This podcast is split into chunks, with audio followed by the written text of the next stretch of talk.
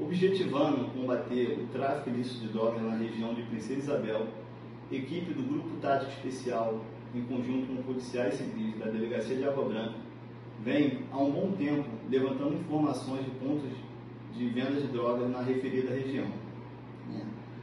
De posse das referidas informações dos pontos de venda de drogas, representamos pela busca e apreensão que foi deferida pelo Poder Judiciário e analisamos né, o melhor momento a cumprir esse mandado de busca e apreensão. E deixamos para cumpri-lo no período do carnaval. E que, por conseguinte, teve é, êxito a nossa operação, que desagou né, numa grande apreensão de drogas, como pode ser visto é, exposto aqui na mesa, né?